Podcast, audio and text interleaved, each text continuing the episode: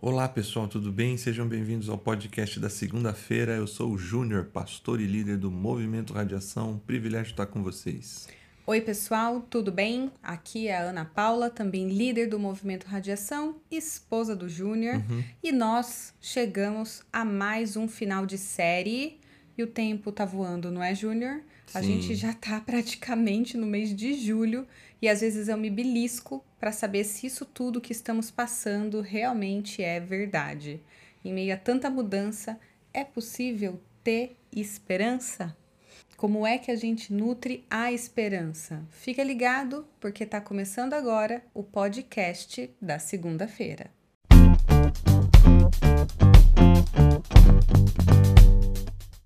Júnior, para a gente não perder o hábito desta série, eu fui pesquisar um estudioso sobre esperança. Quem é um ouvinte assíduo do nosso Papo de Segunda sabe que nessa série, em todos os podcasts, nós trouxemos uma referência no assunto para nos ajudar a embasar o tema pela ótica acadêmica. E o Felizardo, dessa vez, o escolhido dessa vez para participar do nosso podcast, é professor emérito da Virginia Commonwealth University. Não me peça para repetir, Repetir. isso, porque nunca mais sai. Ele se chama Everett Worthington Jr. Também não me peça para repetir de novo, a gente vai falar o professor emérito, tá bom? Ao longo do. Ou Everett. Everett, beleza. E se for Everett. Júnior, aí vai ficar Aí vai ficar dois Júnior num podcast. É muito estudioso para um podcast só, não é, meu amor? Bom, ele estuda psicologia positiva, perdão, bem-estar e a ciência da esperança por mais de 40 anos. Eu adoro isso, né? As pessoas, elas estudam temas muito interessantes. E ele tem um site com um monte de recursos que vale muito a pena dar uma olhada. Quem quiser me procura que eu passo a referência dele. E ele define esperança como uma motivação para perseverar em direção a uma meta ou estado final, mesmo se nós estivermos céticos quanto à probabilidade de um resultado positivo. E ele fala uma coisa muito interessante, que a esperança em adolescentes ou em adultos jovens, como ele mesmo se refere, é um pouco mais fácil de nutrir. Mas para adultos mais velhos, para pessoas mais idosas, isso é um pouco mais difícil, porque ele fala que envelhecer geralmente significa enfrentar obstáculos que parecem inflexíveis, ou seja, quando a gente tem um problema de saúde, problema financeiro, com problemas com familiares e esses problemas simplesmente não desaparecem ao longo da vida. E como a pessoa que é mais velha já passou por muita coisa, cria uma casca mais grossa e às vezes vai perdendo a esperança no meio do caminho. Ele diz que a esperança para os idosos tem que ser persistente, perseverante, uma esperança madura. Esse é o conceito que ele traz. Muito interessante esse conceito dele. De alguma forma a gente falou sobre esse assunto na nossa reflexão de Sim. sábado. Isso que eu achei super legal. Pois é, quando a gente toca o primeiro ponto, porque a gente usou um texto de Paulo falando aos Coríntios, né, no capítulo 13, a partir do verso 10. E ele vai dizer que ele, quando se tornou adulto, ele deixou para trás as coisas de menino. E a gente usou essa referência justamente para dizer que a esperança, ela supera as frustrações. Ela lida com essas frustrações no sentido de superá-las, de deixar para trás. E de alguma forma é, foi essa reflexão que o tempo passa e o ser humano vai lidando com frustrações. Aliás, desde a infância o ser humano começa a lidar com frustrações, deixando para trás crenças naturais da infância, como o Papai Noel, é, algumas crenças que vão sendo Coelhinho da Páscoa. Coelhinho da Páscoa, Príncipe Encantado na adolescência Uhum. e coisa que o valha. É, e justamente para Paulo parece que a esperança não reside nessas coisas. Sim. Porque eu acho que a gente confunde esperança com ingenuidade. E aí a gente acha que conforme vai crescendo, vai perdendo a esperança. Mas na verdade o que a gente está perdendo é a ingenuidade ganhando a maturidade que a vida naturalmente traz. É isso, eu acho que a esperança para Paulo não está ligada à ingenuidade, ao contrário, está ligado à esperança que permanece até o fim porque todo o texto trabalha em cima do último verso. Agora, pois, permanecem estas três coisas: a, a fé, fé, a, a esperança, esperança, e o amor. E o amor. Essa esperança que permanece até o fim é uma esperança que supera as frustrações que a vida vai trazendo. E o problema reside justamente em quem não consegue fazer essa diferenciação entre ingenuidade e, e maturidade, a maturidade que gera esperança. Por quê? Você já viu que tem adultos que não largam a infância? E eu acho que é bonito você nutrir um sentimento puro, é bonito você permanecer com seu coração aberto, você não perder a capacidade criativa de questionar as coisas, que é muito próprio da criança. Mas a maturidade, ela exige, a vida adulta exige que a gente faça isso com responsabilidade e que entenda que o nosso papel na vida adulta exige deixar, largar mão de coisas que foram próprias de uma outra fase. Né? Sim, na verdade, você tocou num ponto. Toda metáfora tem uma limitação. O que, que eu quero dizer com isso? A Bíblia, Jesus, ele orienta a gente a ser como criança. Sim. Mas isso não. O ser como criança não tem a ver com ingenuidade, uhum. mas tem a ver com fé. A fé que uma criança tem nos seus pais. Uhum. E, e, então, aí, nesse sentido, a metáfora da criança é válida. Mas tem um outro sentido, que é o sentido da esperança, que a metáfora do adulto é válida. Uhum. É, eu preciso amadurecer. E isso fala sobre o que, né? O conteúdo da esperança. O conteúdo da esperança não está ligado a um conto de fadas. O conteúdo da esperança não está ligado a uma vida num campo de flor, de lindos girassóis, uhum. de sol amarelo, cantando uhum. lindas canções. Ah, o conteúdo da esperança ele tem um fundo de realidade próprio do amadurecimento. E o próprio Everett fala aqui, né? Mesmo que você esteja caminhando para um ponto que pareça que não tem um final feliz, a esperança é justamente aquele sentimento que nutre a possibilidade da virada do jogo. Sim. Eu acho que é isso que tem que ser nutrido. É, e quando ele fala, eu, eu vi que você citou, né? Ele fala da esperança madura, né? Acima é. de 66 anos. Sim. Óbvio, nem eu Não nem falei você. ainda, você tá dando spoiler. Ah, é? É, isso daí foi no nosso briefing. a gente não chegou lá em idade. Sim. Mas eu entendo o que ele está querendo dizer, que talvez você espera, nutre esperança na fase adulta da vida e talvez por conta de decepções chega ao final desiludido. Uhum. E, e eu acho que Paulo trabalha contra isso, porque a esperança que permanece é aquela que vai até o fim. Bom, agora sim, já que você deu spoiler, eu vou trazer a informação da pesquisa. Certo. O professor Everett, ele conduziu uma pesquisa junto com outros professores em Harvard, e essa pesquisa ele faz parte de um programa de prosperidade humana, e que ele olha os benefícios da esperança para a vida adulta, para a vida, na verdade é para é, idosos, são os, os adultos mais velhos, ele chama. Eles estudaram aproximadamente 13 mil pessoas com essa idade e os resultados foram muito incríveis. Com qual idade? 66 Do meu spoiler? anos. 66 anos, exatamente.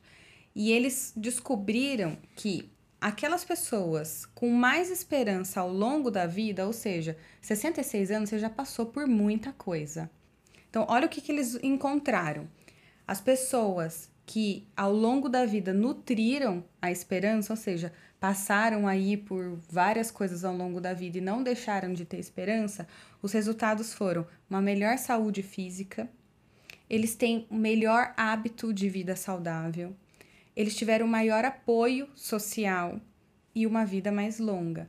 E a esperança também os levou a ter menos problemas de saúde crônicos, menos depressão, menos ansiedade, e menor risco de câncer. Olha que interessante. Muito interessante. Eu acho que tudo isso ajuda a gente a entrar no segundo ponto da nossa reflexão, que falou sobre por que devo ter esperança. Porque essas pessoas aí, na verdade, esse por que devo ter esperança está dentro do fato de que nós temos que aprender a lidar para manter a esperança.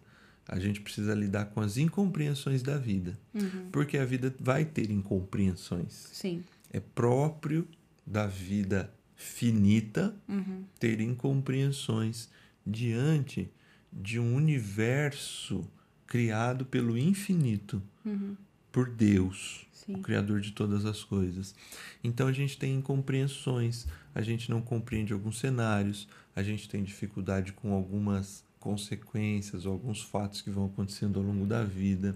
A gente não entende porque sofre algumas coisas. Uhum. O detalhe é que também às vezes a gente a gente gosta de ter certeza quando é beneficiado que foi por algum motivo que a gente fez. Sim. Mas se a gente fosse justo, por vezes até as coisas boas, uhum. não dá para ter clareza total de por que, que ela nos alcançou. Uhum. Então o mundo ele é recheado de incompreensões.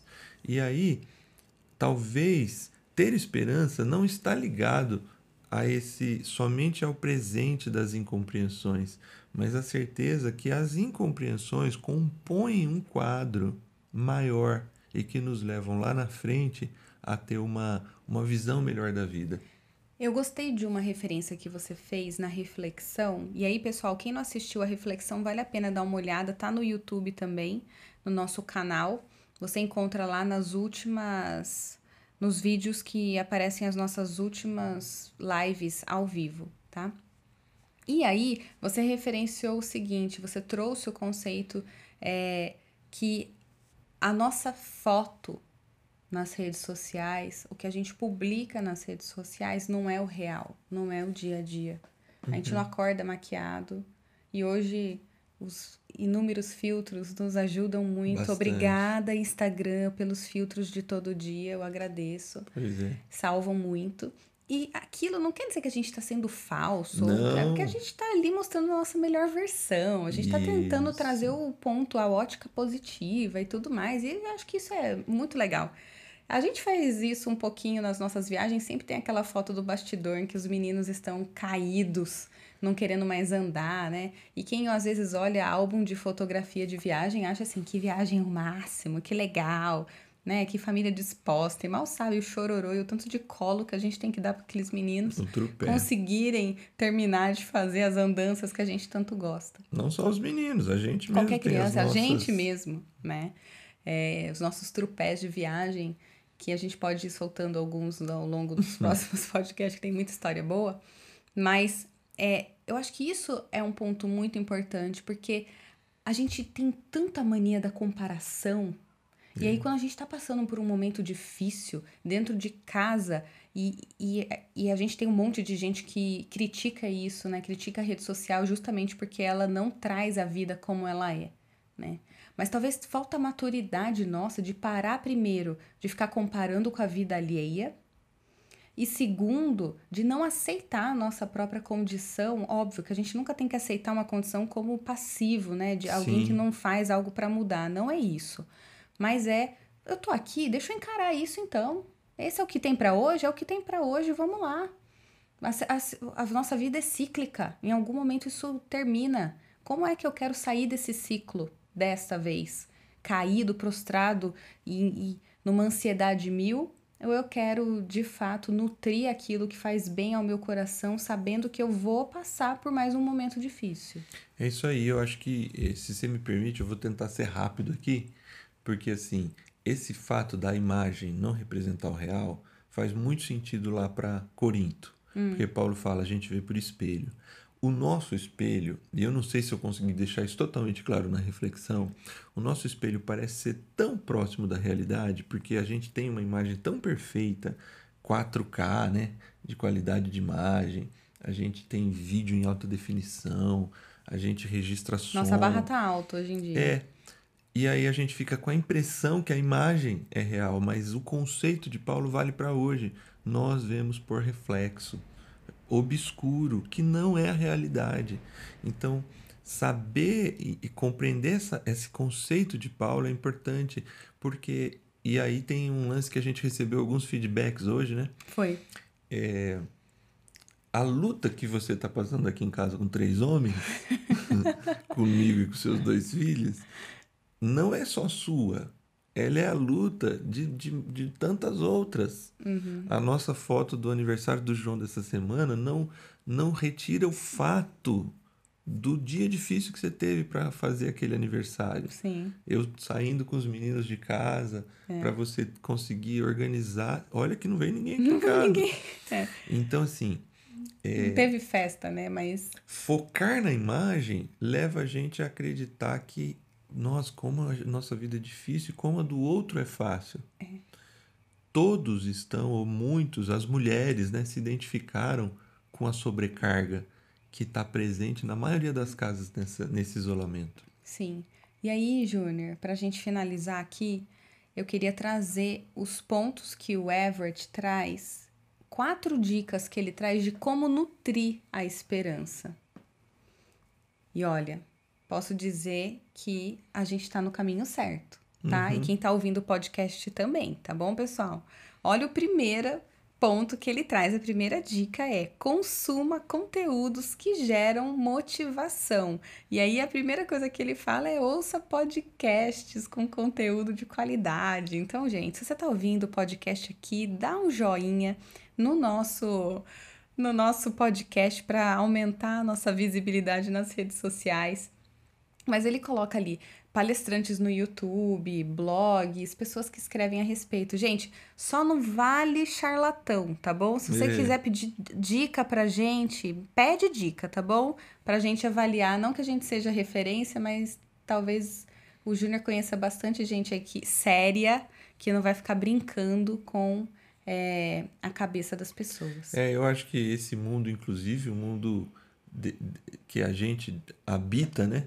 Dentro da, dessa área do podcast, que é o mundo da reflexão bíblica, de um ponto de vista evangélico cristão, é, infelizmente tem muita gente no, no lullaby, né? Uhum. No, no sonho, assim. É. Uma esperança, assim, muito cor-de-rosa. Muito. Romântica. Muito romântica. E eu acho, assim, uma coisa é ter esperança, uhum. outra coisa é ter ingenuidade, como exato, você falou no começo. Né?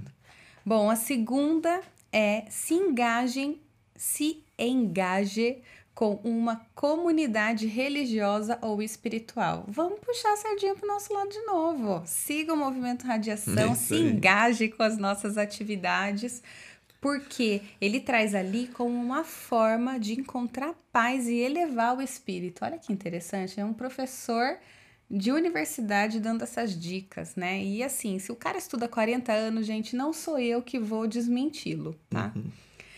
A terceira dica é exerça o perdão, perdoe. Ele fala que isso reduz a depressão e a ansiedade, além de dar a sensação de força de vontade e poder de mudança. Olha que interessante. Muito legal. E por fim, escolha um herói da esperança. E ele cita algumas pessoas que mudaram a história, como Nelson Mandela, Ronald Reagan, Franklin Roosevelt né? Que são pessoas aí que foram ícones e que fizeram toda a diferença aí na Guerra Fria, é, questão do apartheid e tudo mais, né? Muito legal. É, eu acho interessante essa avaliação dele, porque talvez bate um pouco com o nosso último ponto, uhum. quando a gente fala sobre a esperança e a doce expectativa da completude, né? E Paulo termina Nossa, o texto... você falou tão difícil que eu tive até que voltar no, na live para anotar esse tópico seu. Mas é bem simples, apesar das palavras, né? Porque é, eu acho que isso aí tem muito a ver com quando a gente chegar no reflexão, experiência e expressão, né? Uhum. A ideia da experiência.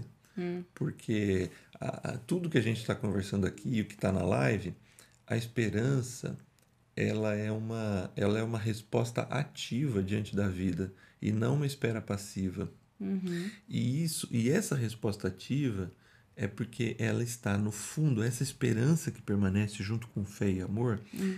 ela é uma doce, suave, gostosa expectativa do completo. Porque uhum. Paulo diz assim no texto: Eu deixei as coisas para trás de menino, ainda vejo por espelho, as coisas não são simples, uhum. e um dia eu conhecerei como sou plenamente conhecido.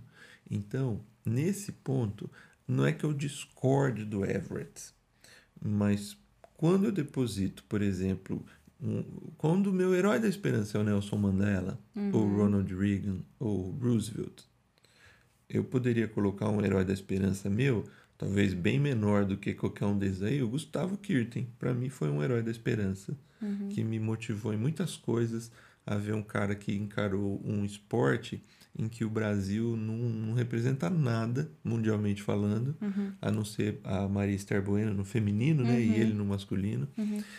Mas só que essas, essas pessoas, por melhores que elas sejam e nos inspirem, elas não contêm a completude. Uhum. Elas são em si incompletas também. Sim.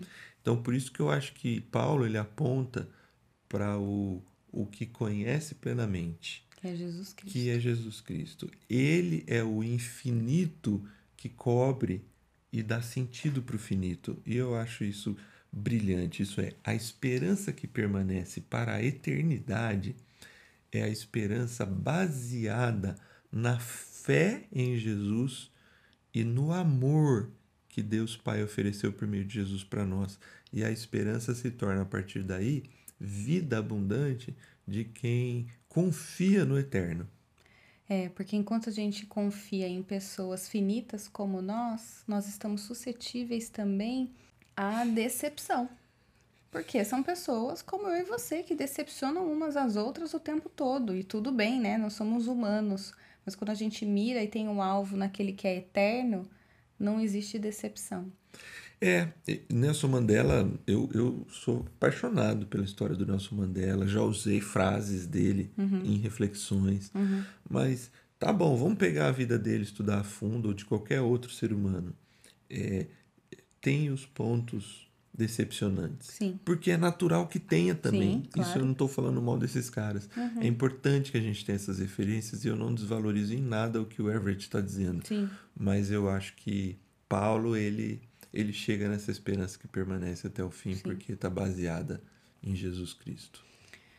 Fechou. Vamos pro refletir, experimentar, expressar?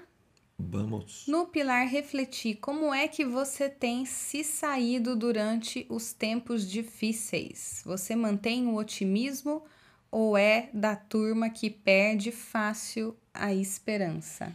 Olha, não é simples manter o otimismo em tempos difíceis. Se a gente lembrar da pesquisa que a gente usou, É. 76% 70, das pessoas buscam o- a palavra negativa e não a positiva, né? Mas é um desafio mesmo a gente refletir como é que a gente é nisso, Uhum. porque é algo possível da gente trabalhar no nosso coração internamente. É isso aí. Experimente olhar ao seu redor, então, e ver um pouco mais a fundo, ou ver a beleza nos pequenos detalhes. A gente que está inserido numa situação macro desesperadora, e eu falo isso porque eu estava parada no semáforo ali no Taquaral, bem num semáforo movimentado ali, perto daquela ponte onde tem um monte de gente que passa correndo. Então não era um semáforo que dava para furar à noite. À noite não era de dia, final de tarde, e eu vi a primeira árvore, assim, bem na minha frente tinha uma árvore com tanto passarinho.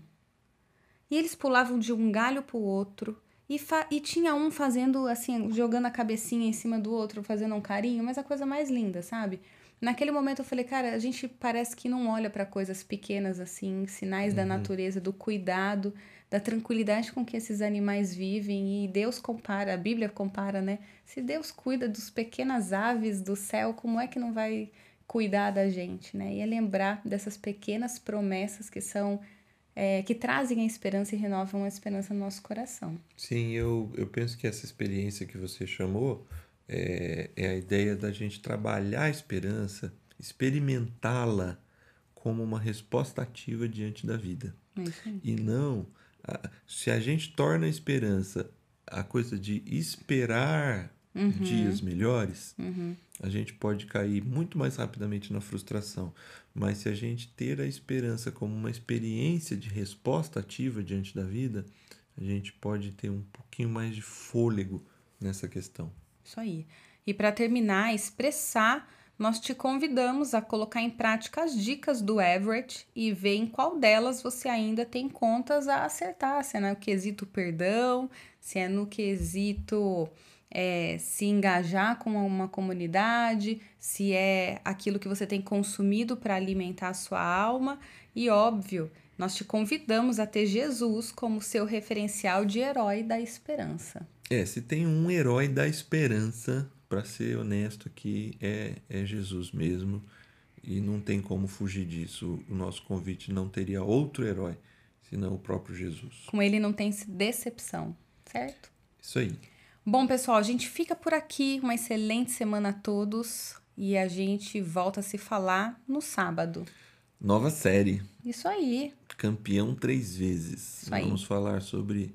fazer uma comparação aí da, dessa vida vencedora por meio da seleção de 1970 do Isso aí. Pelé. Não esqueça a camiseta do time para assistir a live de sábado.